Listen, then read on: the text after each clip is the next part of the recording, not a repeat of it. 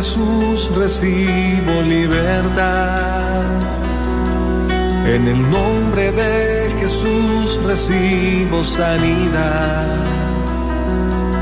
En el nombre de Jesús recibo libertad.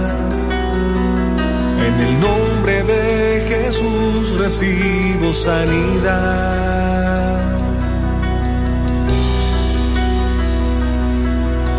Jesús, me estás tocando.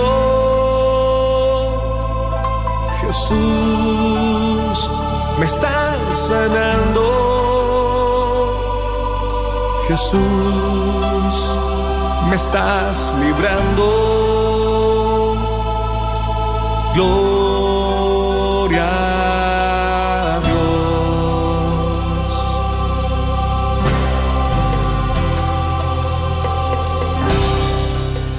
Gloria a Dios, queridos hermanos, y bienvenidos a tu programa Levántate y resplandece. Te dice a ti a manera personal, a ti que vas manejando, a ti que te encuentras cocinando con tus chiquitos, a ti que has preparado este tiempo para estar atento al mensaje que se ha preparado para ti. De manera muy especial te damos una muy cordial bienvenida. Ya está el equipo de hermanas, ya están esos corazoncitos con oídos listas y preparadas para escucharte, para orar contigo. Si hay alguien en este momento que se siente muy desanimado, que ha tenido unas luchas mentales fuertísimas, desánimo, tal vez ya sin deseos de continuar, que la misión pesa. Si gustas llamarnos al 1-800-701-0373, 1-800-701-0373. Hay alguien que quiere orar contigo, hay alguien que quiere escucharte, hay alguien que, que se ha preparado en oración. Sabes que hay alguien que está orando por ti. También les damos una muy cordial bienvenida a nuestros hermanos que están ya ahí en Facebook. ¿Sabes qué?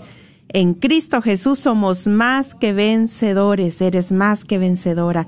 Y con el hecho de haber prendido tu radio y estar buscando esa presencia, porque cuando prendemos una estación católica, ¿qué es lo que estamos buscando? Realmente, encontrarnos con Dios, encontrar esa palabra que necesitamos. Y sabes que muchas veces no nos damos cuenta que es Él el que te está llamando. Y yo oro en este momento para que el Señor siga convocando a su pueblo, que el Señor siga convocando a esos guerreros, que el Señor siga renovando las fuerzas espirituales y las rodillas vacilantes de los que se encuentran caídos, de los que se encuentran enfrentando duras batallas. Gloria a ti, Padre. Sigue convocando, Señor Jesús, y sigue intercediendo por tu pueblo, Madre Santa. Pues también a los que se encuentran en Facebook, eh, por favor, escriban su petición de oración. Eh, si algo acerca del tema desean compartir, son bienvenidos. Ya está nuestra hermana Lulú Trujano atenta a contestar tu petición de oración. Y bueno, también le damos una cordial bienvenida a Perla Vázquez, nuestra terapeuta católica, que ha preparado un tema muy especial para esta comunidad. Gracias, Perlita, por estar ahí. Hola, buenas tardes, Noemí. Aquí un día más con ustedes. Feliz de estar acompañándolas. Estamos en victoria, Perlita. Gloria a Dios. Mira, porque de verdad que todos y cada uno, pues cómo amanecimos en este día, solo Dios sabe, solo tú sabes. Pero con el hecho de estar aquí, Perlita, somos más que vencedoras, somos más que vencedores, queridos hermanos. Yo te invito a proclamar eso con tus propios labios. En Cristo Jesús soy más que vencedor. Y bueno, ¿qué les parece si iniciamos orando? Porque de verdad que necesitamos ese auxilio divino. Yo estoy convencida que en los momentos de mayor necesidad, en los momentos de alegría, en los momentos de tomar una decisión, sabemos que hay que pedir ese auxilio divino prometido para todo aquel que lo pida. Vamos a iniciar, pero todos, yo te invito a ti, que no haya nadie que esté escuchando en este momento que se quede con sus labios cerrados abre tus labios y sobre todo abre tu corazón, abre tu mente, porque sabes que la unción del Espíritu Santo te va a visitar, y no solamente a ti, sino a toda tu casa. No importa si están ahí tus hijos, tu esposo, tu pareja, donde se encuentren. Vamos a iniciar en el nombre del Padre, del Hijo y del Espíritu Santo. Amén. Como pueblo elegido de Dios. Padre amado, venimos ante ti en acción de gracias, en acción de arrepentimiento. Venimos ante ti como hijos que se acercan a su papá. Con esa confianza de hijos, hoy nos queremos acercar a ti porque tú no rechazas a nadie. Hoy ese es el mensaje, esa es la palabra. Que el Señor no te condena, que el Señor no está mirando tus faltas, no está mirando mis faltas. Que el Señor en este momento, Dios Padre, se está acercando a ti a través de este momento de encuentro, este momento de oración. Yo te invito, si te es posible, cierra tus ojos. Tal vez tú estás muy cansado, muy cansada, agobiada. Ha sido un día difícil, semanas difíciles, tal vez meses difíciles. El Señor ha prometido un auxilio que todo aquel que clame a Él, que todo aquel que pida su Espíritu Santo, Él lo enviará. Y en este momento, juntos, vamos a pedir ese auxilio, ese Espíritu Santo, Padre, en el nombre de Jesús. Envía, envía tu Espíritu Santo. Padre, en el nombre de Jesús, que se abran los cielos para todo aquel que en este momento está pidiendo tu presencia en humildad. ¿Sabes qué? Muchas veces hay que ser humildes para pedir ese Espíritu Santo. Pídelo, es para ti. No te pierdas esta bendición, es para ti. Padre, en el nombre de Jesús, sigue clamando. Deja que el Señor te sorprenda. Padre, en el nombre de Jesús, envía tu Espíritu Santo. Que fluya, Señor, a través de las ondas radiales. Que llegue, Señor, a todo hogar, a toda alma que esté tan necesitada de ti.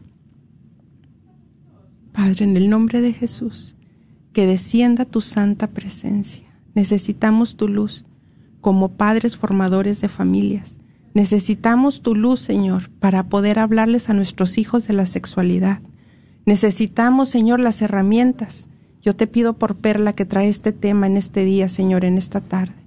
Que la sigas iluminando y nos des la capacidad, la fuerza, las palabras para combatir. Tú sabes que es un combate diario, Señor capacítanos, ármanos con las armas espirituales, que seamos astutos, que seamos sagaces, Señor, para que podamos darle esa capacitación y esas armas a nuestros hijos, esa luz que necesitan nuestros hijos, nuestro matrimonio. Madre Santísima, pedimos tu intercesión, pedimos también la intercesión de los arcángeles San Miguel, San Gabriel y San Rafael, que nos, que nos defiendan en esta batalla. Gracias, Señor porque tu santa presencia está aquí. Gracias Señor, porque tu presencia está en todo aquel Señor que tú has que tú has clamado, hermano, que tú has clamado, que sigues clamando ahí donde estás. Gracias, Señor Jesús. En el nombre de Jesús recibo libertad.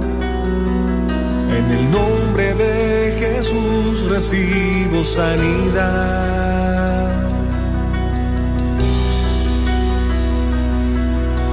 Jesús, me estás tocando. Jesús, me estás sanando. Jesús, me estás librando. Gloria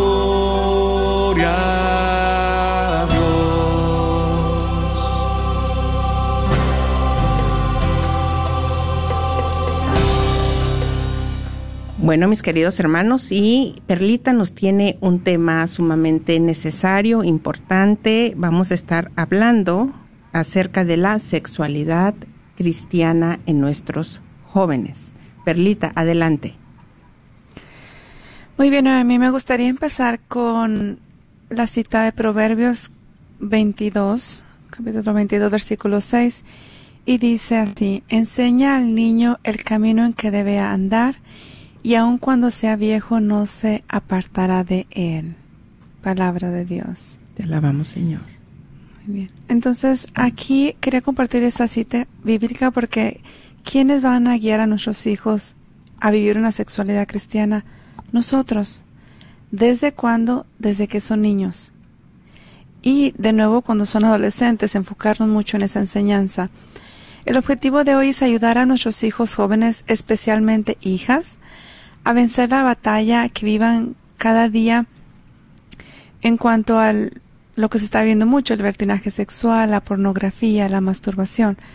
¿Cómo? Pues fomentando una sexualidad cristiana. De lo contrario, si no hacemos eso, no solamente ellos corren en riesgo del contagio de enfermedades de transmisión sexual, sino también corren en riesgo de abuso sexual. Y tristemente, pero la tasa de abuso sexual y enfermedades de transmisión sexual en jóvenes va en aumento. ¿Por qué esto viene siendo un problema? Pues hay algo muy importante por la pérdida de la moral sexual.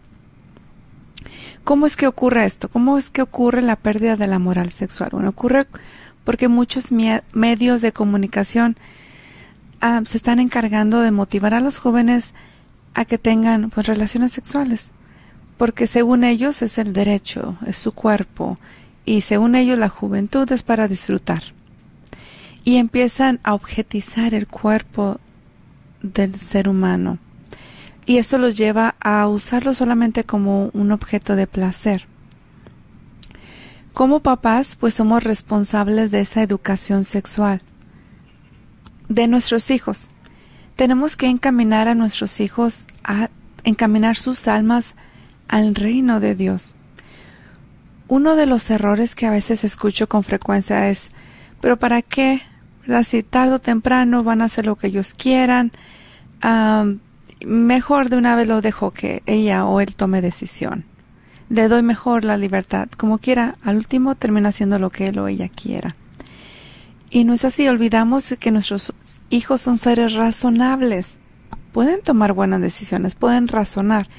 Y son también seres espirituales, con la capacidad de controlar sus sentimientos, con la ayuda de Dios sobre todo.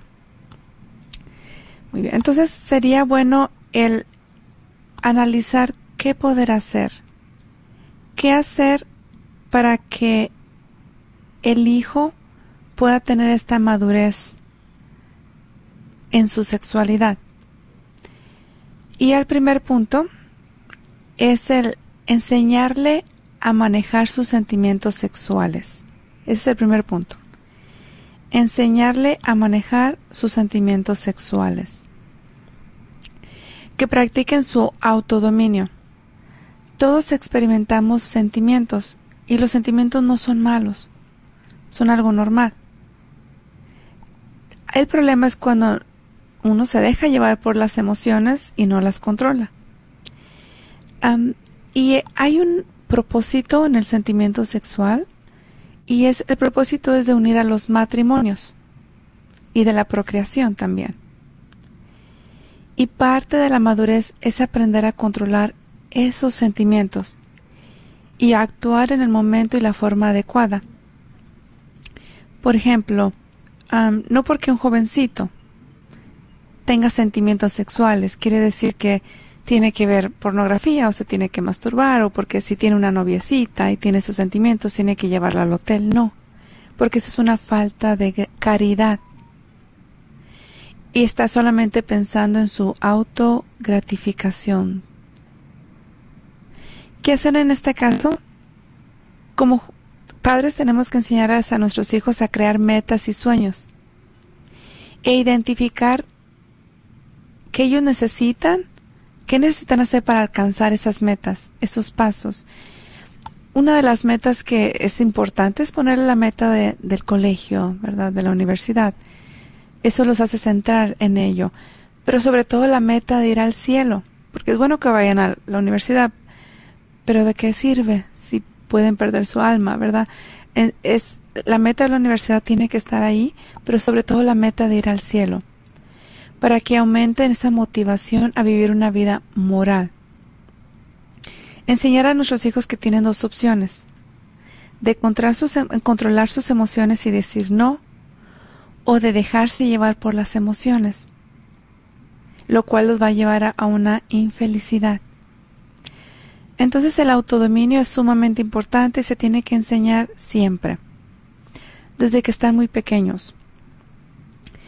De esta manera ellos podrán vivir en libertad. ellos podrán aprender a expresar sus sentimientos y sus limitaciones. Y a saber que cuando decir no, aprender que su cuerpo es un regalo precioso, es algo tan valioso, que se tiene que cuidar, que no se le puede estar dando a cualquier persona, porque se lo pide. Solamente aquella persona que se compromete en el altar a amarla y respetarla. Es la única persona a la que se le debería de entregar el cuerpo. Entonces el punto número uno, pues enseñarle a nuestros hijos a manejar sus sentimientos sexuales. ¿Algún comentario, Noemi, antes de continuar al segundo punto? Pues fíjate que cuando me comentaste este tema, digo, ay, qué reto, ¿no? Como padres, ahorita en estos tiempos, tener esa sagacidad, esa valentía, eh, esa astucia, como nos dice el Señor en su palabra, sean astutos, mansos, pero astutos, no de una manera que, pueda llegar nuestro mensaje a nuestros jóvenes, a nuestros niños chiquitos, para que ellos puedan entender la importancia de estos valores. Eh, ahorita que mencionabas, Perlita, de hablarles a nuestros hijos de que tengan metas y sueños, ayudarles a, a soñar, las metas de la universidad y todo también ahorita pensaba en estarles inculqueando también ese sueño y esa meta de casarse por la iglesia. Uh -huh. Que se visualicen. ¿En qué templo te quieres casar? ¿Cómo sería tu vestido de novia?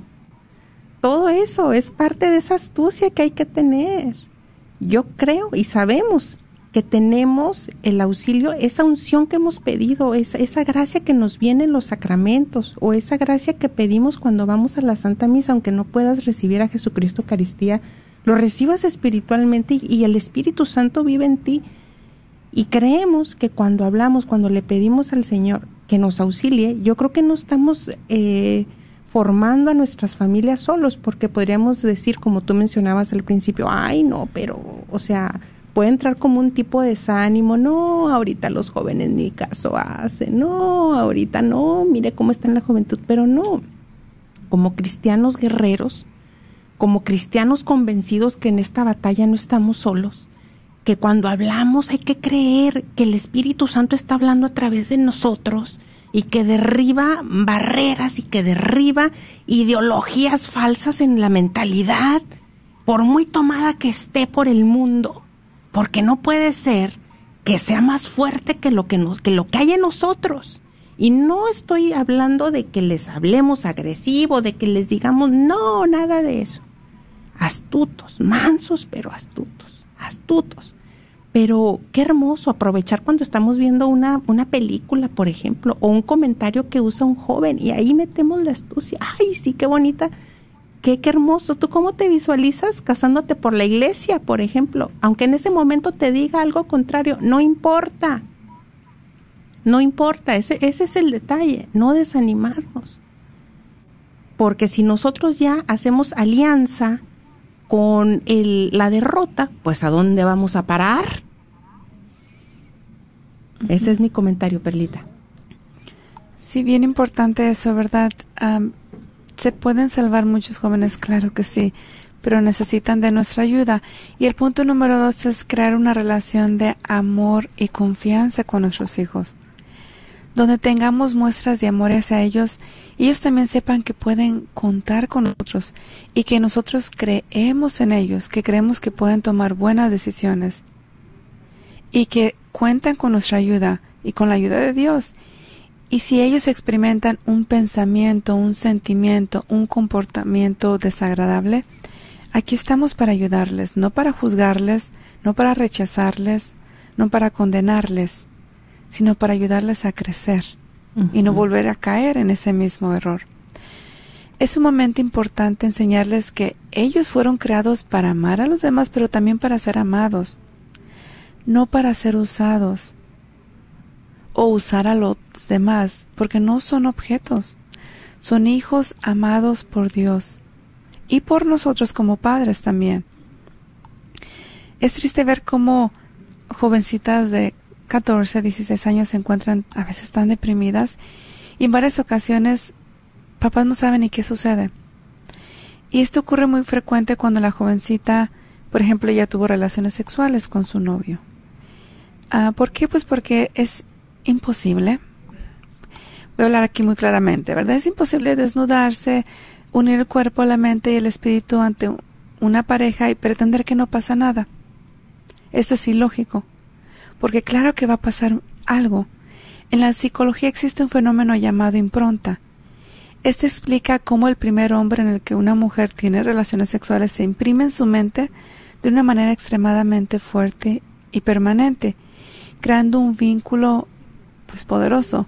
Esto hace más difícil para una jovencita enfrentar una pérdida, una separación de este exnovio.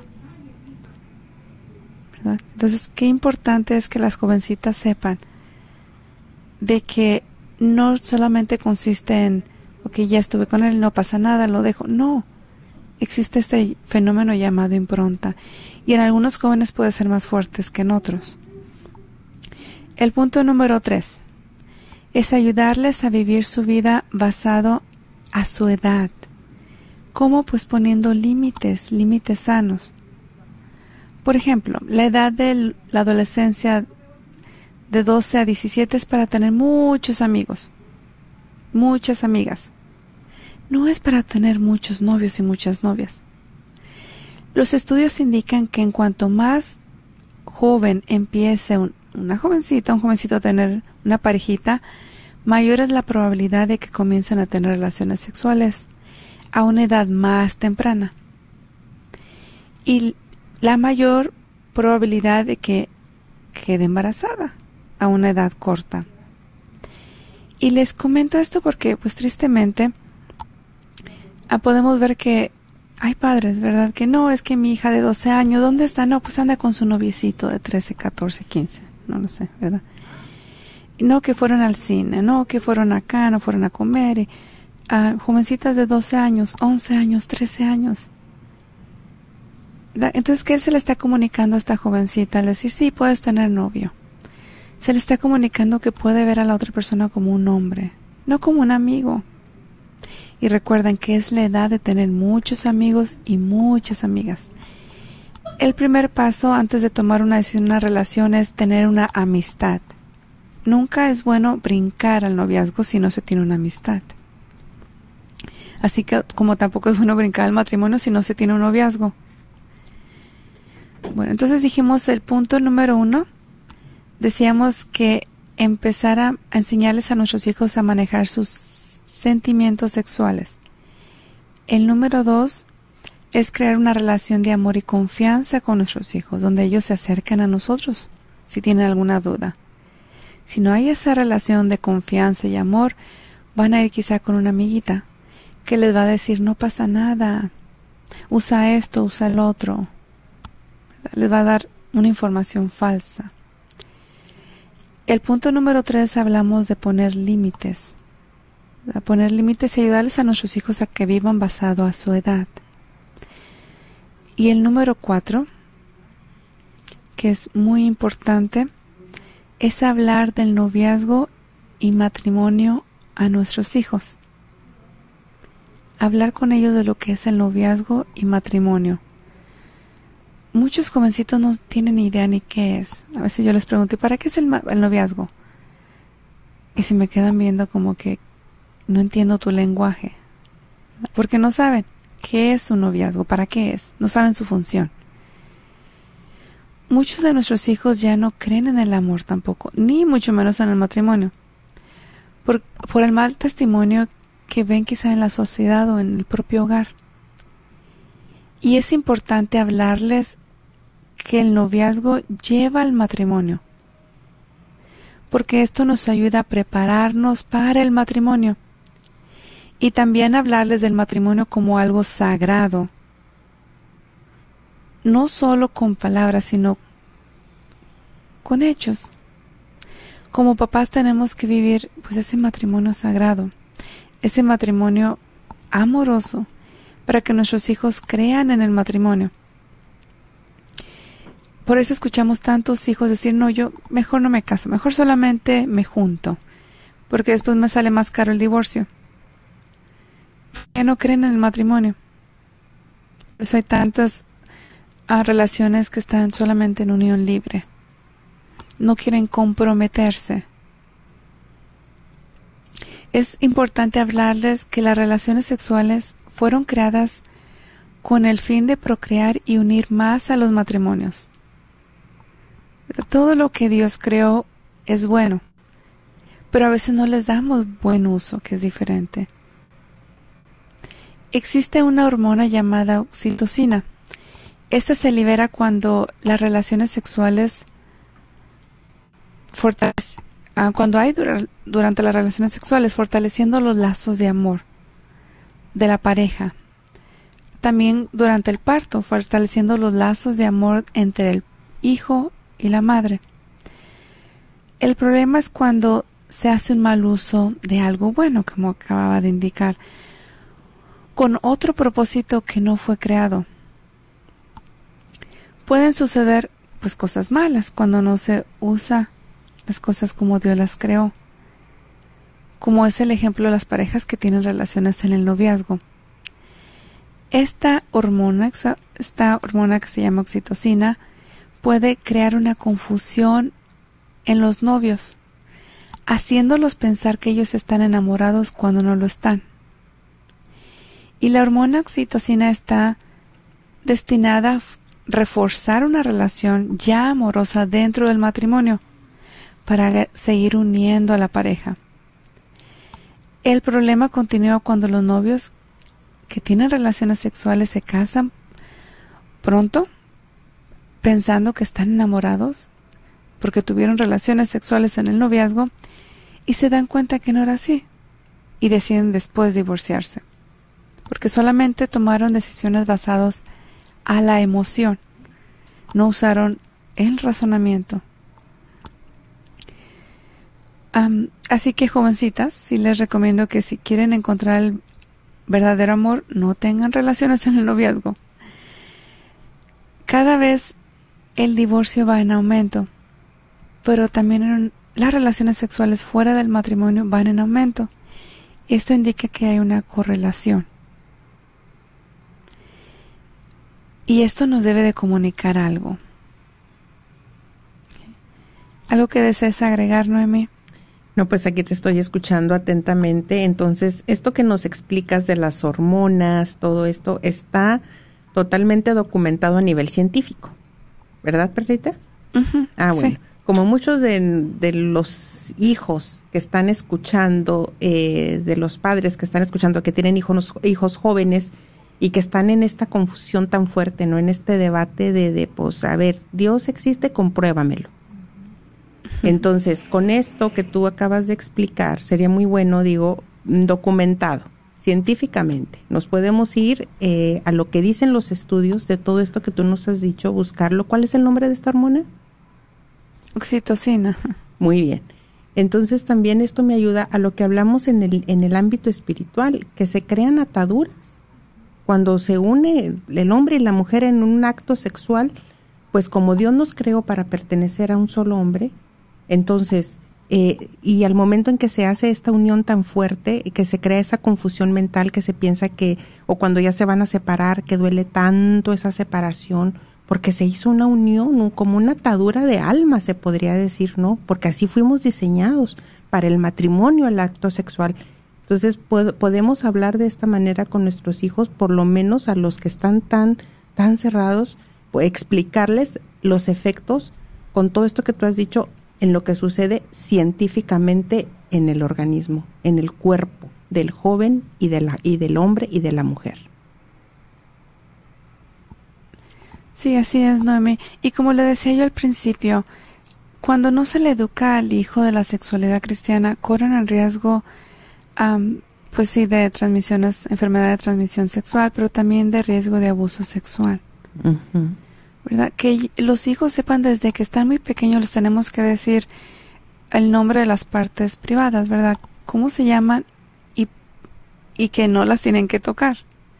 Y que ellos aprendan a eso, a tener una sexualidad cristiana desde temprana edad para que si alguien desea abusar de ellos, ellos sepan decir, no, eso no está bien.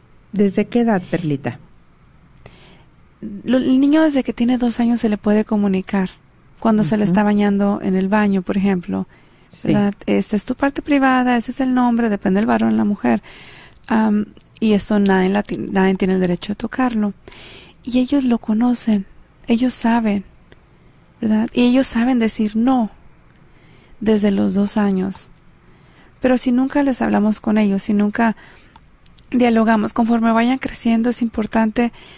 de hecho, algo que yo recomiendo cuando lleguen a la adolescencia, a veces es importante darles un símbolo, un anillo, algo donde el otro, el jovencito, el hijo, la hija, tengan un compromiso de castidad con Dios. hasta el matrimonio, si esa llega a ser su vocación y dejarles saber que su cuerpo es tan valioso, tan especial, tan único, que nadie tiene el derecho a estarlo tocando.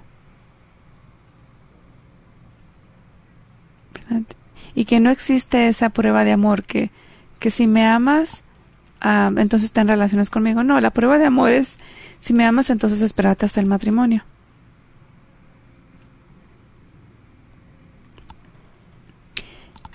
Hay una, unos estudios que indican que una de cada seis viene siendo un promedio de 16% de mujeres universitarias han sido abusadas sexualmente en una relación de pareja. 16% jóvenes universitarias. Lo triste es que el 84% de los jóvenes de la universidad que cometieron algún tipo de violación dijeron que lo que ellos hicieron no fue violación, no lo reconocen, no saben cuándo es. ¿Por qué? Porque quizá dijeron, no, pues es que ella era mi novia. O incluso en las parejas, en los matrimonios, hay esposos que abusan de sus esposas sexualmente, pero ellos piensan que tienen el derecho. Pero si la esposa está diciendo me siento mal, en esos momentos no puedo y la forzan, eso es un abuso. Y todo eso es algo que se tiene que comunicar. ¿Para qué? Para evitar abusos. ¿Algún otro comentario? Sí, pues lo que pienso eh, en como padres, hombres, eh, pues ahora sí que quitar esa timidez, quitar em, esa creencia que tal vez traemos de cómo nos criaron, que no se nos hablaba, que esa creencia que adquirimos en la niñez, en la juventud, no, pues a mí no se me habló, o sea, no, no aprendí cómo, pues vamos a aprender ahora. No, pues es que pues ahora vamos a aprender, porque los tiempos no, o sea, los tiempos se están cambiando. Los tiempos son tiempos agresivos y de la misma manera tenemos que ser, vuelvo y digo, astutos. ¿Cómo, cómo está? Yo haría esta pregunta, si nos están escuchando las mujeres, ¿cómo está tu, tu esposo o tu pareja hablándoles a sus niños? a sus jóvenes de la sexualidad. ¿Son tímidos en este aspecto? ¿No quieren tocar el tema? Pues yo creo que ahí no estamos velando como Jesucristo nos está diciendo. El Señor nos ha dicho, velen y oren porque no saben en qué momento puede llegar el ladrón. Así. Velen y oren, velen, sean astutos porque no saben en qué momento va a llegar el primo, eh, en la escuela a enseñarle pornografía al, al, niño, al joven, a la niña, y ya le llegó y ya abrió y ya vio, y eso también es abuso. Eso también es un abuso, definitivamente. Y cuando llega toda esa información, y si apenas nosotras las mamás como que medio les dijimos, pero como que también como que no me atrevo mucho, como que no tengo mucha confianza, pero bueno, ya le dije algo, pues entonces, ¿qué va a pasar con esa información? definitivamente va a ganar esa información porque el niño no está ciertamente informado o la joven. Yo me gustaría hacer una fuerte convocatoria, mujeres, y me comprometo yo también, como esposa y madre, tengo un niñito de cuatro años y medio y tengo todavía mis jóvenes, me comprometo, vamos a motivar a nuestros esposos, mujeres, a que también ellos ya se atrevan a hablar más abiertamente, claramente, que tomen ese gran paso de hablar con sus hijos. Esto es de y las madres solteras con la ayuda divina y hablarle a tus hijos. Y hay que ser así claros.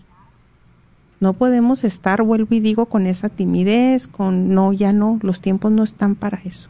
Estamos viviendo tiempos difíciles. Gracias, Perlita.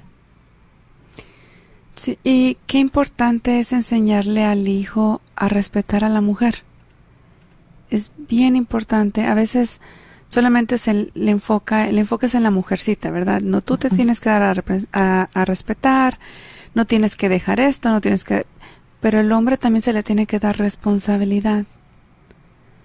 Y también enseñarle a eso de que tu cuerpo también es importante. Y también al hombre se le sugiere, pues es importante, ¿verdad?, vivir la castidad.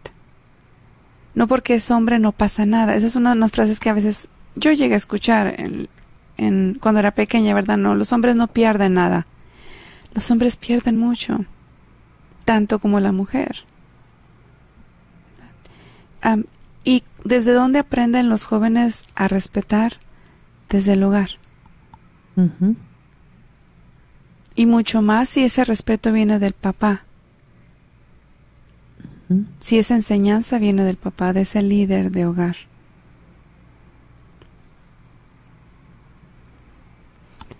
Muy bien, a mí no sé si alguien desea llamar a una pregunta, claro que sí. un testimonio. Sí, sí, ayúdenos, haz tuyo este programa. Necesitamos tu comentario, necesitamos eh, que nos digas qué está pasando en tu hogar. Eh, cuáles son esas dudas que tienes eh, o qué es lo que está eh, pasando en este momento en tu casa, cómo está apoyando tu pareja, tu esposo tal vez no, qué, qué, qué es lo que tú estás en este momento viviendo o si tienes alguna petición de oración, llámanos. Voy a dar el número pausadamente para que lo anoten.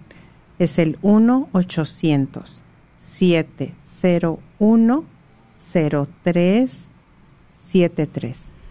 1-800-701-0373. Si no deseas salir al aire, podemos pasar tu llamada al equipo de hermanas. 1-800-701-0373. Sí, Perlita. Muy bien, y me gustaría compartir una cita bíblica. es el libro de Hebreos, capítulo 12, versículo 10 me llamó mucho la atención porque nos habla de la importancia de corregir. Y dice así, nuestros padres aquí en la tierra nos corregían durante esta corta vida, según lo que les parecía más conveniente, pero Dios nos nos corrige para nuestro verdadero provecho, para hacernos santos como Él. Ciertamente ningún castigo es agradable en el momento de recibirlo, sino que duele, pero si uno aprende la lección, el resultado es una vida de paz y rectitud. Palabra de Dios. Te alabamos, Señor. Te alabamos, Señor. La importancia de corregir a nuestros hijos para que ellos puedan tener una vida de paz y de rectitud. No los podemos dejar rienda suelta, como decimos, ¿verdad? Tenemos que corregirlos, tenemos que guiarlos, tenemos que ser esos mentores.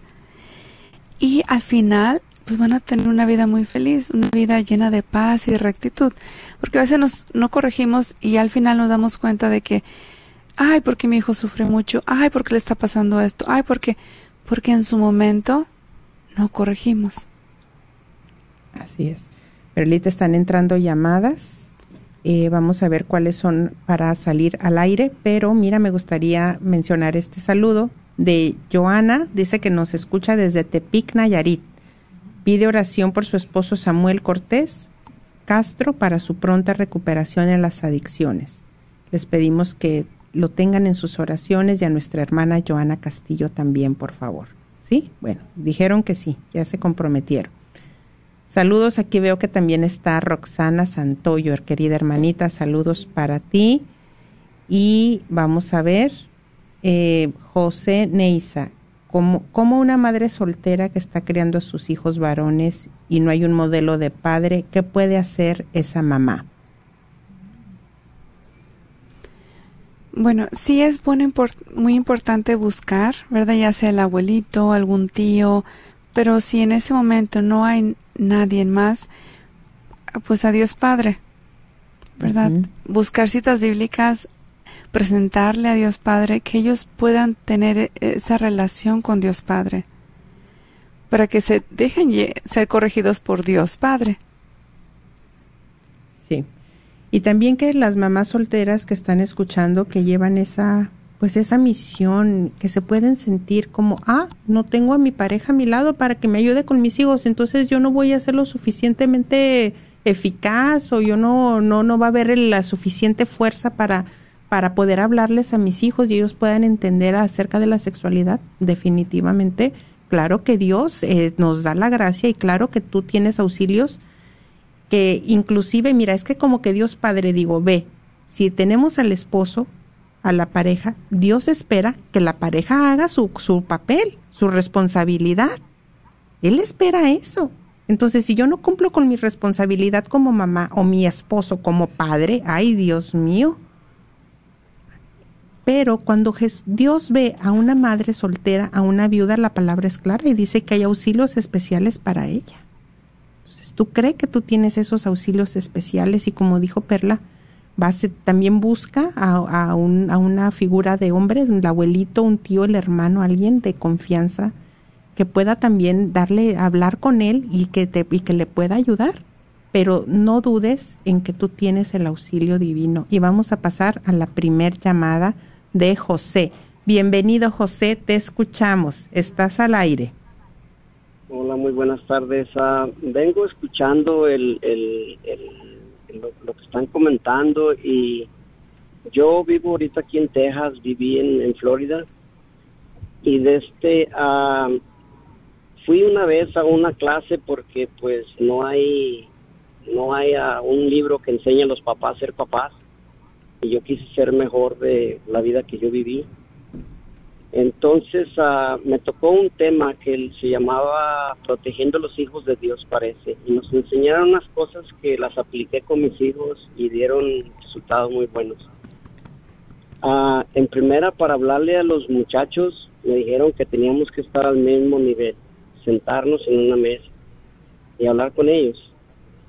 Muchas de las veces uh, ellos tienen problemas y muchas de las veces los acaba solos uh, los invitaba a comer una hamburguesa, nos sentábamos, comíamos y ya cuando venía la hora de la entonces uh, hablábamos.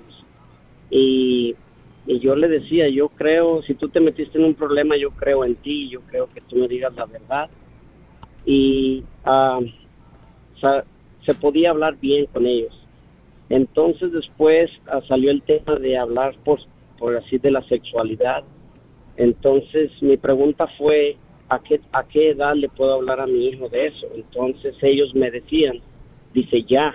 Le dije, pero si ni siquiera sabes cuántos años tienen mis hijos. Dice, entonces nos empezaron a explicar cómo poderles hablar para, para que ellos se protegieran, que solamente mamá cuando está enfermo, el niño o la niña, ella puede tocar, revisar, nadie más. Y para, para protegerlos, pues a ellos si alguien más los tocaba, un maestro, un tío, qué sé yo, ellos tenían que comunicar a papá o mamá, porque papá y mamá no se iban a enojar. Entonces, una vez mis hijos ya de unos 14 años los llevé a un retiro y cuando los llevé al retiro salió mi hijo y le dije, ¿qué te dejaron de tarea? Me dice, oh, me dijeron que le diera un abrazo y un beso a mi papá, pero pues, ¿qué tan difícil es eso? Y eso se me vino a mí a la cabeza de decir, o sea, lo que yo les enseñé, lo que siempre los he agarrado, siempre les he dicho te quiero, siempre un beso, hasta la fecha lo sigo haciendo ya muchachos de 27 años. Y es bien fácil para mí hablar de cualquier tema con ellos.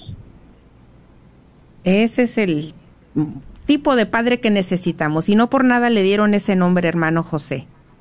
José como el padre adoptivo de nuestro Señor Jesucristo que supo llevar a su hijo y a la Sagrada Familia.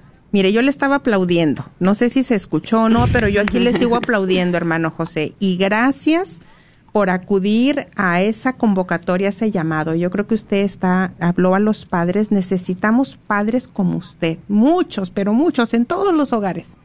En todos los hogares. Es por eso que hicimos también esa convocatoria fuerte a las esposas para que ayuden a sus esposos. Me encantó lo que usted dijo de invitar a sus hijos a comer un hamburgués. ¿Qué nos cuesta eso, verdad, José? Es una cosa tan sencilla. Tan sencilla. Es hacerlo, hacerlo con amor, porque sí es mucha influencia en la mamá y en el papá, porque yo me recuerdo que ah, yo, mi mamá nos decía, hay sandía, el que come sandía no va a poder tomar leche en la noche, así, así es de que escojan que quieren. Y mi mamá nos lo decía con aquel amor y pues nosotros le hacíamos caso. Cuando yo empecé a salir con mi esposa, que andábamos ahí en el noviazgo, un día llegué a su casa y me, dijo, me dijo, ¿quieres un, un, licuado? Y le dije, sí. ¿De qué estás haciendo el licuado? Dijo, de leche con sandía. Le dije, te vas a morir. y yo ya tenía 24 años, o sea, yo ya estaba, que dije, o sea, yo sé, viví con, con lo que mi mamá con mucho amor me dijo que me podía hacer daño, nunca lo hice y, y sí influye mucho a lo de por parte de, mamá, por parte de mi papá pues un poco más difícil porque viví una vida un poco más dura con él, pero yo creo que eso mismo me hizo y le doy gracias a Dios por ese padre porque me hizo a me hizo buscar porque yo dije yo no quiero ser yo no quiero tratar a mis hijos como como yo yo quiero que mis hijos me puedan hablar que mis hijos se puedan comunicar conmigo y pidan un consejo y hasta ahorita grandes ellos me dicen, apá, yo sé lo que me vas a decir, dice, regáñame, dice, pero muchas de las veces sí me hace falta escuchar alguna palabra que sale de tu consejo que me llena. Dice, y nunca me voy a equivocar, dice, en pedirte tu opinión. Y eso como padre lo llena uno demasiado, lo, lo, lo, lo hace, lo hace más fuerte, lo hace más unido a la esposa, más unido a los hijos. Y es una cosa que, pues hay veces que quisiera uno gritarlo o decirlo, pero cada que tengo la oportunidad en el trabajo de gente o mujeres que están pasando problemas con, sus hijos, digo, yo no le echo la culpa a los hijos, mejor echémonos la culpa a nosotros, porque esos hijos no los hemos sabido llevar por donde tienen que caminar ellos. Ellos están esperando que nosotros les, digamos por dónde. Pero muchas de las veces, oh, tú ya estás grande, ya sabes. No, aunque estés grande, yo a mi papá le digo, papá, si tú ves que yo la estoy regando, regáñame, tú eres el papá y te voy a respetar.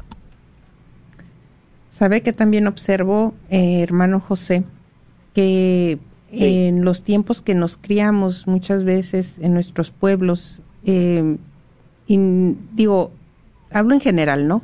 Pero muchas veces se educaba con el regaño, el regaño, así. Eso pensábamos que eso era lo correcto para que entendiera el hijo para que entendiera la hija, el regaño, el castigo. Y lo traemos así, y esa es una creencia equivocada totalmente, porque se bloquea, se cierra el puente de comunicación total. Ahí ya para qué le digo si me van a regañar. Entonces, ¿qué es lo que se debe de hacer? El diálogo, como usted dijo, sentarnos al nivel. No, no estoy aquí para juzgarte, pues si no, entonces volvemos a lo mismo. ¿A dónde van a ir? Qué hermoso. Perla fue uno de los pasos en los que ella habló. Ah, no recuerdo qué paso fue, pero era ese, hablar con ellos que se sientan comprendidos, no de que a la primera de cambio, no hombre, la regaste, te dije, ¿te acuerdas que yo te dije? ¿Te acuerdas que yo te dije? Pues así no, nunca. Mi mamá quiso justificar a mi papá muchas de las veces cuando nos, pues, nos regañaba nos castigaba entonces, pues yo no decía nada, pues era un niño, pero yo de grande, ah, cuando platicaba con mi mamá de lo duro que fue papá con nosotros, yo le decía, mamá, ese no era motivo, o sea, ella lo justificaba que él, no había tenido padre, que por eso él era así. Le dije, pero hey, yo ya tengo mis hijos, le dije, y pues mi papá me trató de esa forma, ¿a poco yo voy a tratar a los míos igual? Le dije, esa era una de las cosas que que a mí me, me, fastidiaba demasiado cuando mi papá yo decía, ¿por qué no me hablas? O sea, ¿por qué tiene que ser el golpe? Y, y yo yo traté de cambiar, entonces yo por eso busqué, eh, pues estaba mucho mucho en, encuentros y todo eso, y siempre que invitaban, va a haber algo para enseñar a los papás a esto. Yo y me metía, no le hace que fuera dos, tres semanas, lo que fuera. Y, y de cada cosa he sacado, he sacado provecho, gracias a Dios, y, y sí, incluso nos ponían de ejemplo, a ver, siéntate tú yo como adulto y yo como adulto parado y te voy a regañar y te voy a apuntar y señalar para abajo, como que sientes un poco de coraje. Los niños también así dicen, entonces mejor hay que estar al nivel y hay que hablar con ellos cuando no estás enojado. Deja que pasen las cosas y entonces hablemos y decir qué te pasa, qué te sucede. Hasta el cambio de voz de nosotros mismos como padres cambia. Sí. ¿Y, ¿Y qué tan importante es el crear ese vínculo de diálogo? Muchos de los abusos que ocurren ocurren porque el joven no tiene la libertad de acercarse a papá o mamá y decir tal persona me quiso hacer esto. Entonces, ¿qué es lo que sucede? Se quedan callados, porque si le digo me va a regañar, no me va a creer, me va a pegar. Entonces es bien, bien importante que ellos sepan que los vamos a escuchar, los vamos a validar, no los vamos a juzgar.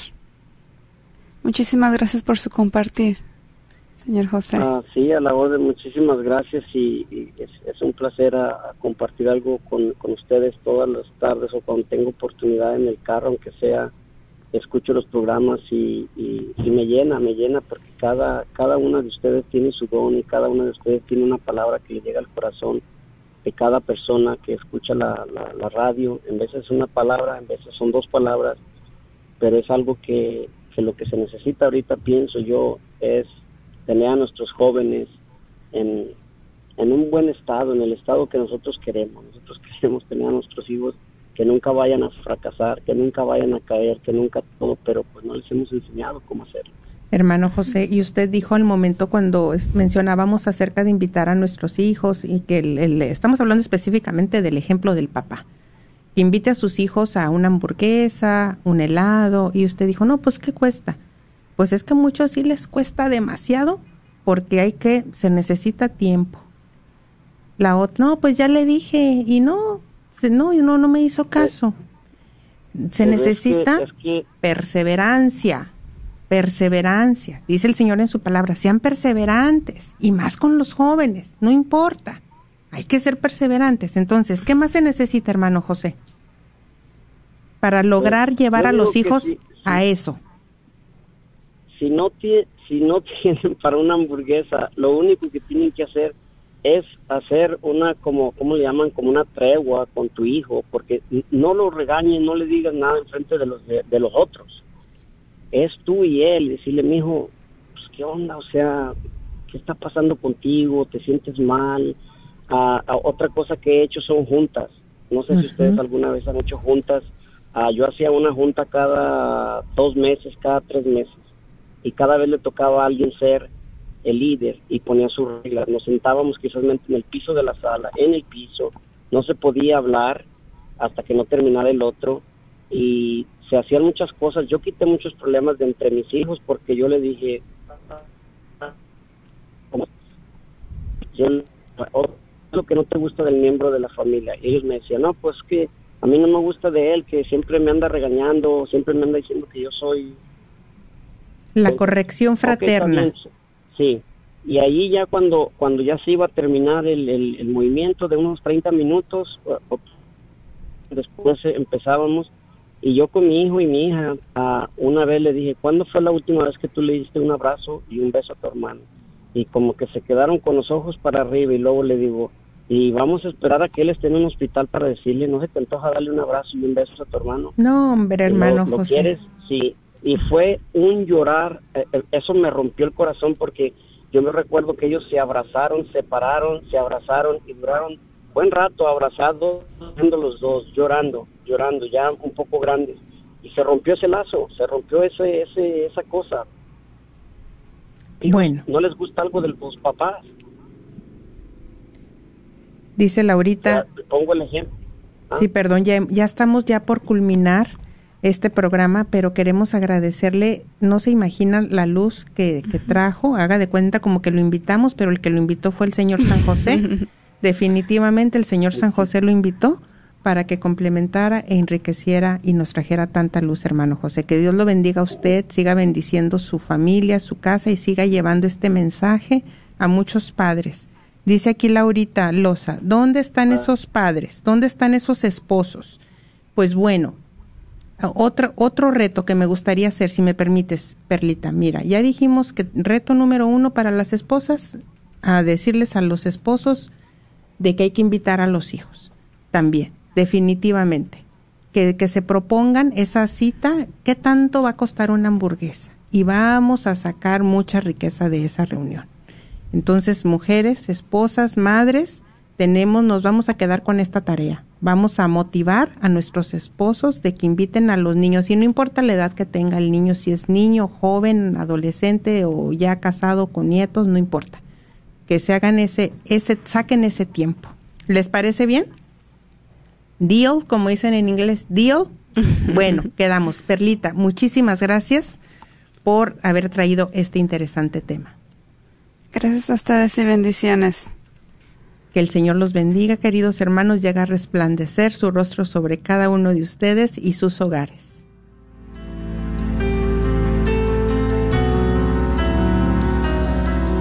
En el nombre de Jesús recibo libertad. En el nombre de Jesús recibo sanidad. En el nombre de Jesús recibo libertad. En el nombre de Jesús recibo sanidad.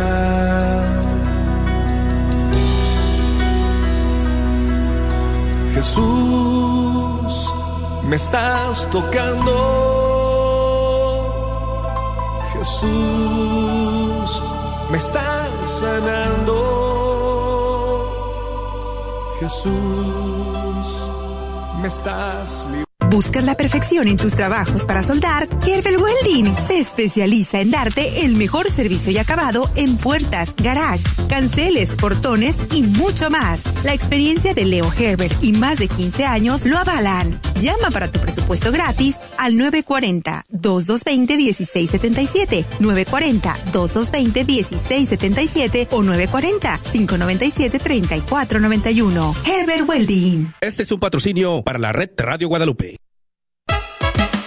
La carnicería y taquería Don Cuco, localizada en el 1701 South Beach Street, esquina con la Bruton, te invita a aprovechar sus especiales para esta semana. Recuerda que aquí podrás encontrar carnes frescas y todos los abarrotes y verduras para tu hogar. Carnicería y taquería Don Cuco. Más informes al 972-285-6200. 972-285-6200. Te esperamos.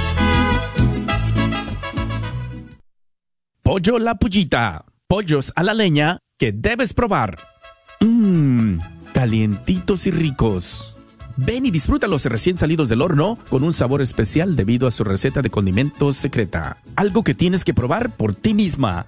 Encuentra Pollo La Pullita, Pollos a la Leña, en su nueva localidad en el 3071 West Northwest Highway, en el 75220, casi esquina con la Web Chapel. Y ahí también podrás disfrutar de ricas quesadillas, gorditas, flautas, tortas, tacos y sobre todo las ricas costillas de puerco, también asadas a la leña. Un menú para toda la familia. No lo olvides, su nueva localidad es el 3071 West Northwest Highway en el 75220. O llámales para hacer tu orden al 972-707-7171. 972-707-7171. Se hacen entregas a domicilio por medio de Uber Eats y DoorDash. Carnicería y Taquería Don Cuco te invita a visitar su nueva tienda localizada en el 1518 Northwest Highway en Garland. Así es, Carnicería y Taquería Don Cuco, número 3. Ya está abierta en Garland. ¿No vives en Garland? No hay problema. Visita su local en Fay en el 2465 Interstate 30 West entre Rockwell y Roy City. Recuerda que en Don Cuco Meat Market encontrarás todo lo que necesitas para hacer tus platillos favoritos como en tu rancho. Los esperamos. Pollo La Pullita. Pollos a la leña que debes probar. Mmm, calientitos y ricos. Ven y disfrútalos recién salidos del horno con un sabor especial debido a su receta de condimentos secreta. Algo que tienes que probar por ti misma. Encuentra Pollo La Pullita, Pollos a la Leña, en su nueva localidad en el 3071 West Northwest Highway, en el 75220. Gracias por escuchar KJON 850 AM en la red Radio Guadalupe, radio para su alma, la voz fiel al Evangelio y al Magisterio de la Iglesia.